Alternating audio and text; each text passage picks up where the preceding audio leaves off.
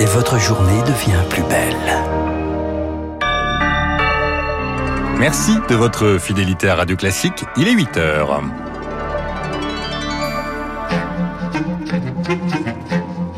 8h, 9h, la matinale de Radio Classique avec Augustin Lefebvre. Les titres du journal, les talibans prennent le pouvoir en Afghanistan. Ils ont investi le palais présidentiel. Les étrangers fuient le pays. L'aéroport pris d'assaut 6000 militaires américains déployés. Emmanuel Macron s'exprime ce soir à 20h. L'immunité collective peut-elle être atteinte? C'était l'objectif fixé avec la vaccination, mais de nombreux scientifiques estiment désormais que c'est impossible. L'explication dans ce journal. Et puis le Liban face aux pénuries. Des habitants en viennent aux mains pour avoir accès aux produits de première nécessité. Dans ce contexte, un réservoir d'essence a explosé dans le nord du pays et provoqué la mort de 28 personnes. Radio classique. Le journal présenté par Charles Bonner. Charles, on commence avec l'Afghanistan, les étrangers qui fuient Kaboul. La capitale aux mains des talibans. Ils ont gagné, dit le président Ashraf Ghani qui a fui le pays. Le drapeau américain ne flotte plus sur l'ambassade.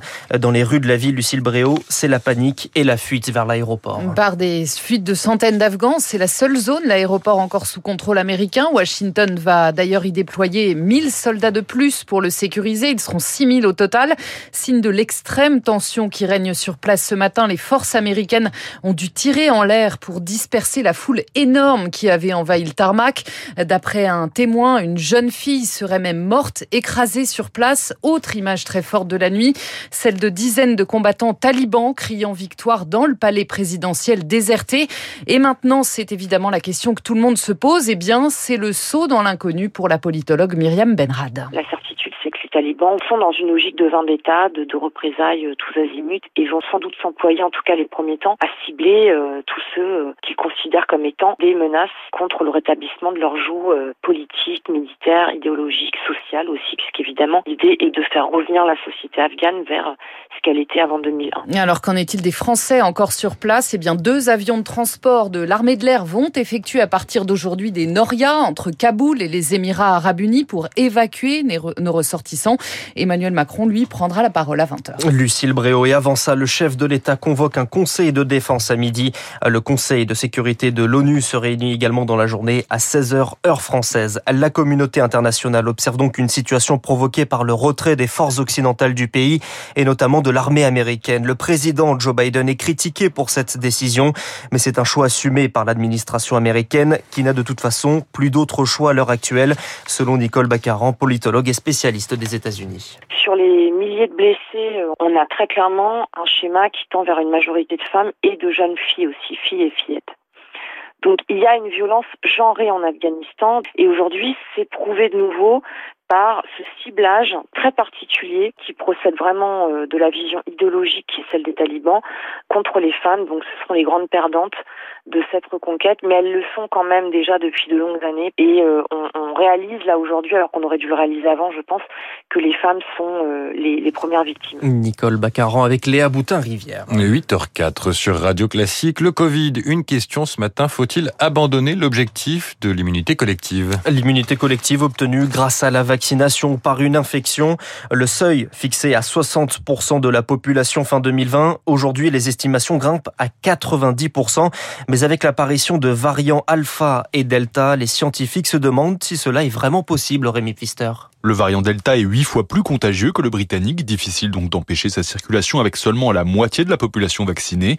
Problème, plus le temps s'écoule, plus le risque de voir de nouveaux variants apparaître est important, selon le professeur de santé publique Philippe Amouyel. Si le prochain devait arriver et devait prendre la main sur le Delta, il serait lui-même encore plus contagieux. Donc la nécessité d'avoir un maximum de personnes vaccinées, contrairement aux variants qu'on a connus précédemment, où sur des seuils de 60-70%, on pouvait espérer bloquer complètement la pénétration du virus, là devient de plus en plus difficile étant donné qu'il va falloir près de 80 ou 90% de la population vaccinée. L'immunité collective sera d'autant plus difficile à atteindre que le Delta semble également plus résistant au vaccin ARN messager.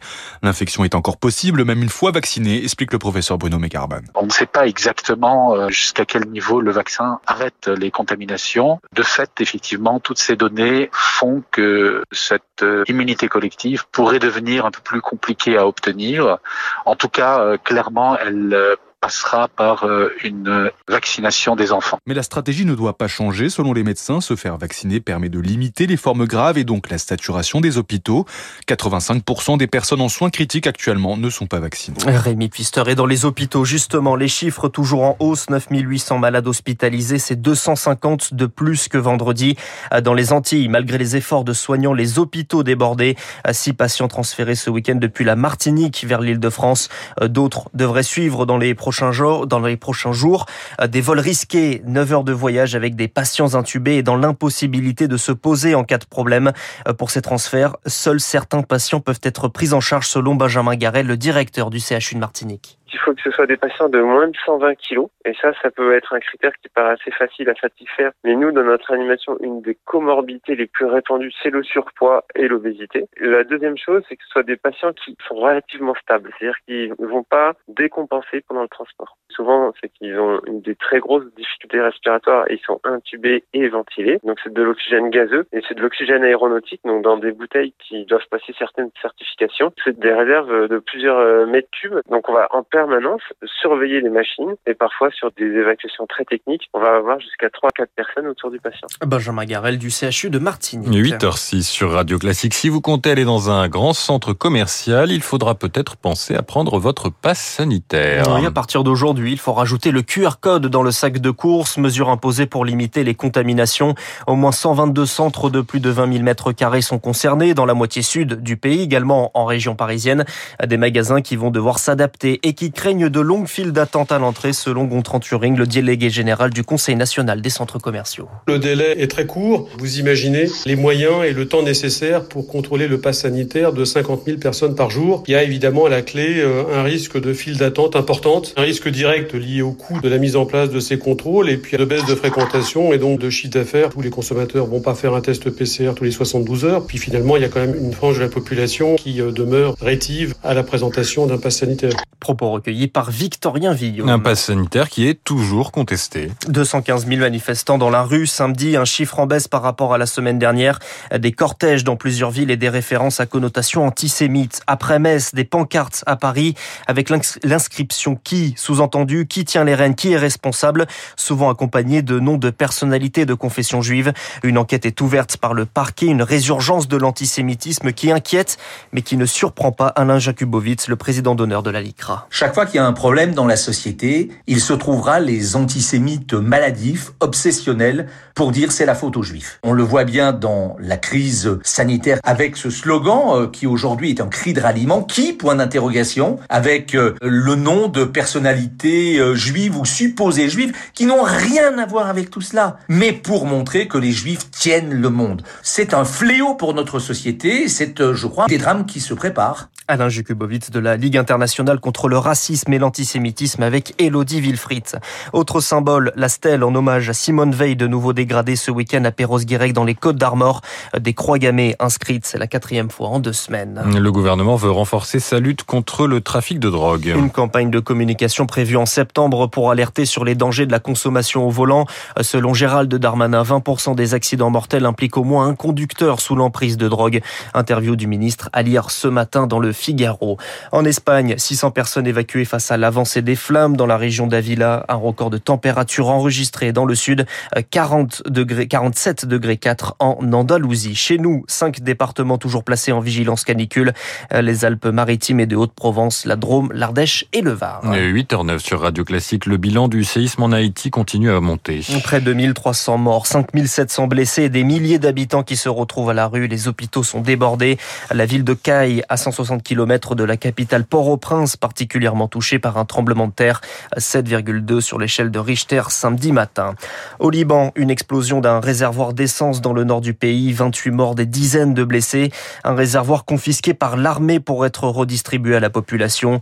Des bagarres avaient éclaté entre les habitants avant le drame, car plus largement, le pays subit des pénuries depuis un an, carburant, denrées alimentaires et en pleine crise sanitaire également de médicaments, selon Nabil Daoui, les gynécologues à l'hôpital De Beyrouth. On a besoin de tout. Ça commence par les compresses, par les sondes, par les seringues, tout ça, c'est importé. Presque tous les médicaments n'existent plus. Depuis le mois de mai, il n'y a pas eu d'import de médicaments. Les gens meurent de cancer par faute de traitement parce qu'il n'y a plus de médicaments. Les produits anesthétiques au bloc opératoire, m'est arrivé que l'anesthésiste utilise la moitié du médicament, le curare, qui paralyse les muscles. Donc quand je commence mon opération, le malade qui est un peu sursaute par réflexe, bien sûr, elle ne sent rien. Pourquoi? Parce qu'il lui a donné la moitié de la dose normale de curare pour économiser, pour donner à un autre malade. C'est ça au quotidien. Témoignage recueilli par Rémi Vallès. Et puis on termine avec du football. Bordeaux refroidit le vélodrome pour le retour des supporters.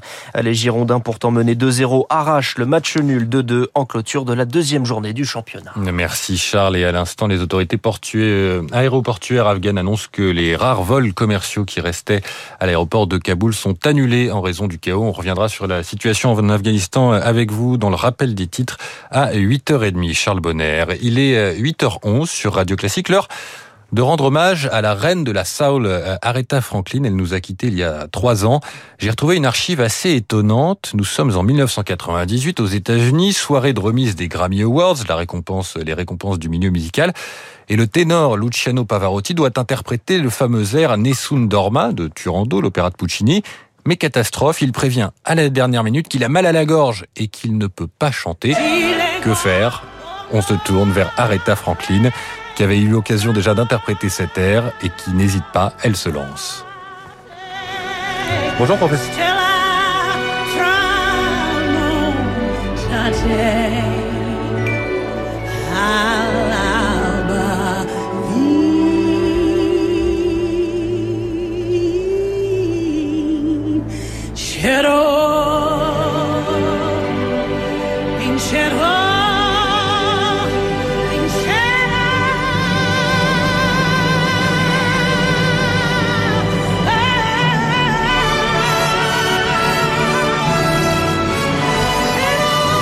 Avec nous dans un instant. L'édito politique et l'invité de la matinale ce matin, c'est le professeur Enrique Casalino qui répondra à nos questions.